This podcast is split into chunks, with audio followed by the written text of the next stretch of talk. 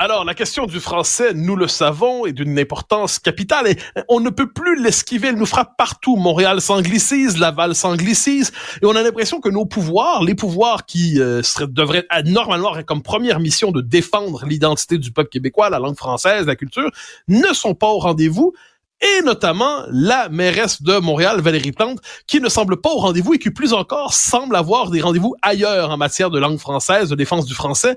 Pour en parler, nous recevons le, euh, président du mouvement Québec français, Maxime Laporte, qui cherche à nous, euh, à nous comment dire, nous, enfin, qui sonne l'alarme par rapport au rôle de Valérie Plante dans la francisation ou l'anglicisation de Montréal. Maxime Laporte, bonjour. Bien bonjour. Alors, vous êtes euh, engagé avec le mouvement Québec français, donc qui, euh, qui est au cœur de cette entreprise pour défendre le français au Québec. Vous vous inquiétez publiquement, en fait, de la politique ou de l'absence de politique de Madame Plante à Montréal? Vous savez, il y a mille choses à s'inquiéter dans le dossier linguistique. Aujourd'hui, euh, bien sûr, on fait cette sortie sur la question du français à Montréal, sur le rôle, sur cette responsabilité historique euh, que devrait ressentir Madame Plante eu égard à l'avenir du français on ne sent pas qu'elle la sente, cette responsabilité-là. Ça fait deux ans, ça va faire bientôt deux ans, je crois, jour pour jour, que, vous savez, le fameux comité sur la langue française de la ville de Montréal a été lancé. Or, depuis, le bilan de santé du français dans la métropole n'a fait que, que se dégrader. Et comme j'aime à dire, la métropole de langue française, la métropole de la francophonie des Amériques, prend de plus en plus des airs de nécropole, hélas, et le nouveau rapport du commissaire à la langue officielle, M. Dubreuil, euh, en témoigne cruellement. Alors, vous vous inquiétez de ce que peut faire ou ne, ce que pourrait faire et ne fait pas la ville de Montréal, mais est-ce qu'il n'y a pas deux données de base là-dedans?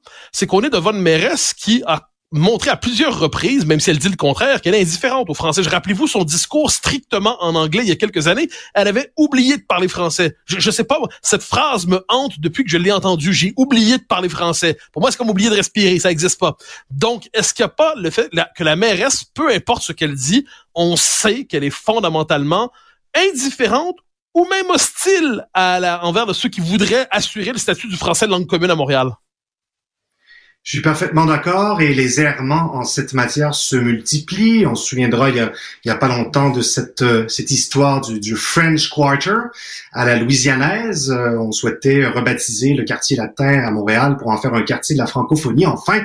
Et puis dernièrement, ces déclarations sur euh, déclarations par lesquelles elle s'est portée à la défense, si vous voulez, de McGill et Concordia à la suite de cette volonté politique du gouvernement du Québec, bon, de réduire un temps soit un, temps soit peu l'afflux euh, d'immigrants canadiens et étrangers euh, euh, qui viennent étudier en anglais dans la métropole.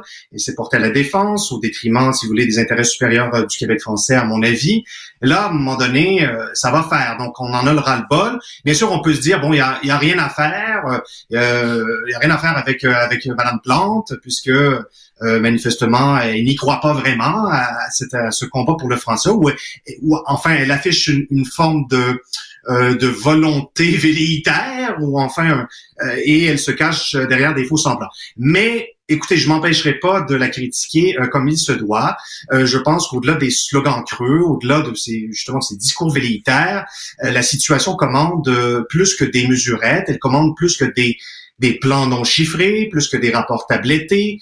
Euh, pour moi, ce sont autant euh, d'alibis pour ne rien faire. Alors, si vous voulez, je peux vous lister ce qu'on demande là, au MQF. Euh, allez-y. Peut-être souhaitiez-vous intervenir? non, mais allez-y, allez-y. Vous, vous, avez devancé ma question, donc n'hésitez certainement pas. très, très bien. Évidemment, je, tiens à préciser que, bon, aujourd'hui, la cible, c'est la mairesse de Montréal, mais au MQF, euh, vous savez, euh, on prend les tours. Hein. Des fois, c'est le ministre, c'est le premier ministre Legault, des fois, c'est Trudeau, des fois, c'est Roberge. Là, on parle de la ville de Montréal. Alors, c'est pas compliqué. On réclame du sérieux, du concret, une volonté politique plus ferme, la fin des tergiversations, des engagements chiffrés, crédibles, fondés sur des objectifs clairs et entre autres considérations, ben, on enjoint la mairesse à mettre fin une fois pour toutes à ces pratiques de bilinguisme institutionnel qui sévissent encore dans l'administration, dans les communications de la ville et ses propres communications, comme on le disait plus tôt.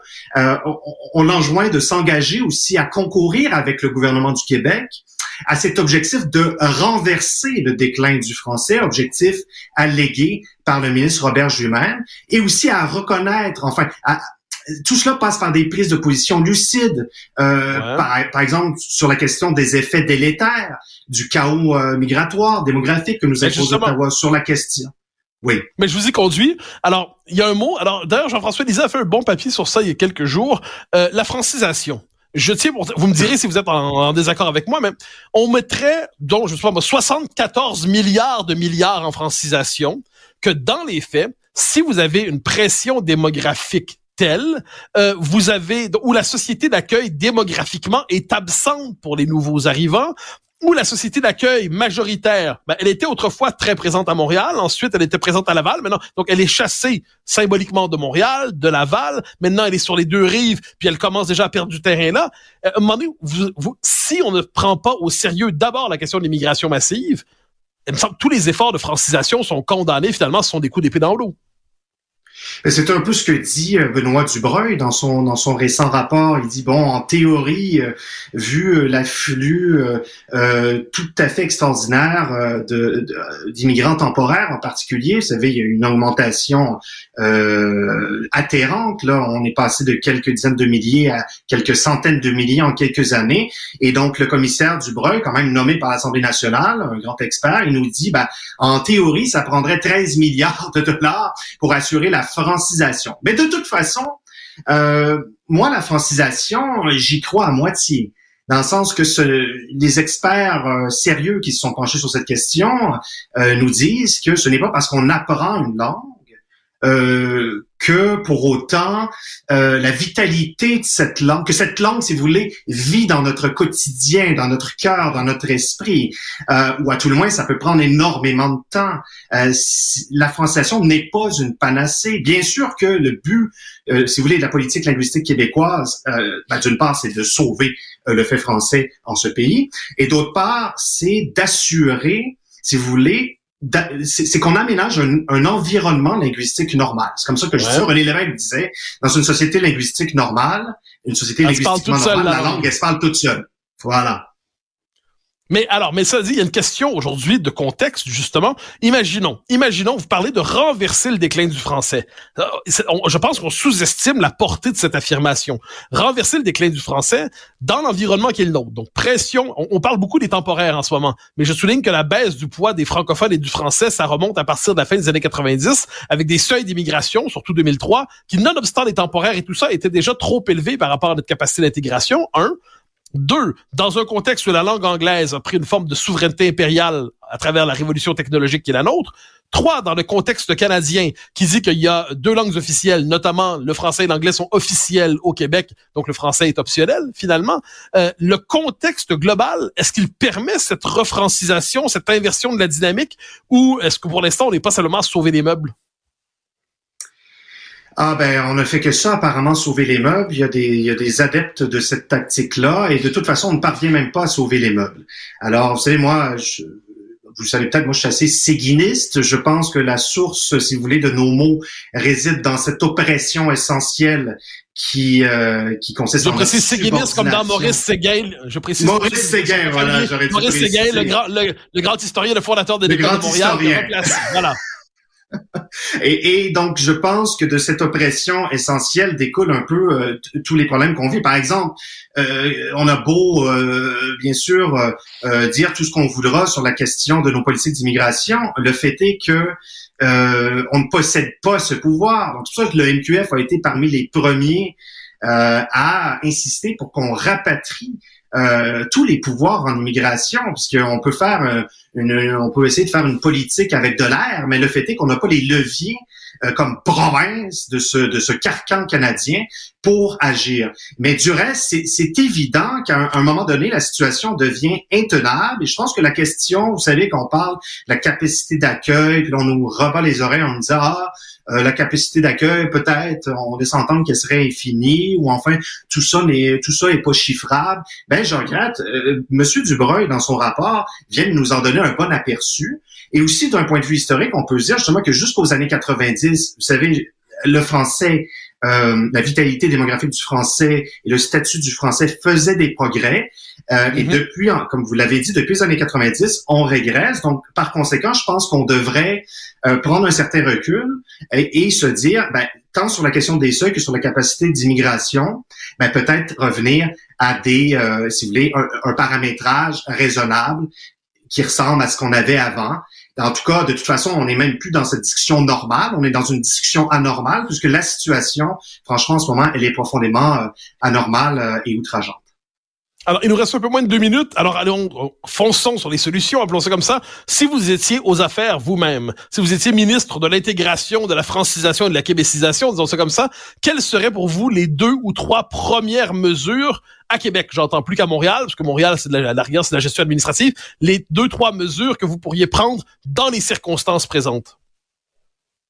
Donc, euh, je mentionne au passage que l'idée euh, d'obliger, enfin, de sélectionner des immigrants économiques qui, euh, qui, qui, ont le français, qui maîtrisent le français. Ça, on a, on a, on a apprécié, on a applaudi cette mesure-là. Je pense qu'il faudrait, euh, bon, il faudrait universaliser davantage cette mesure. Après tout, il y a un bassin assez important d'immigrants francophones de par le monde.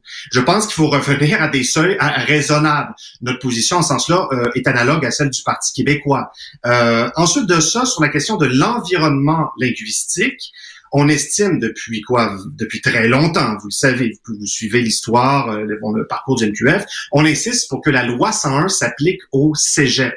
Et aussi, deuxièmement, que euh, on mette fin à euh, ce, ce surfinancement inique des institutions universitaires de langue anglaise par rapport aux universités de langue française. Euh, parce que au fond, et Frédéric Lacroix l'a bien démontré, nos universités françaises, nos hôpitaux aussi évidemment, souffrent d'un déclassement. Et pour moi, j'y vois vraiment un relent de, de, de l'époque coloniale. Nos, les institutions comme McGill Concordia se trouvent systématiquement euh, privilégiées. Pour le coup, je pense que le, le, le vocable est, est, juste. Alors peut-être, mais du reste, euh, cher Mathieu, euh, moi je suis, je suis indépendante. C'est, je pense que, vous savez, on est arrivé à une période de notre histoire où survivance et indépendance riment pleinement. Alors les deux grands courants, euh, si vous voulez, du mouvement national se réunissent, celui de la survivance, je, brosse à gros traits, et celui de la rupture. Maxime Laporte, président du mouvement Québec français, c'est un plaisir de vous avoir. Merci.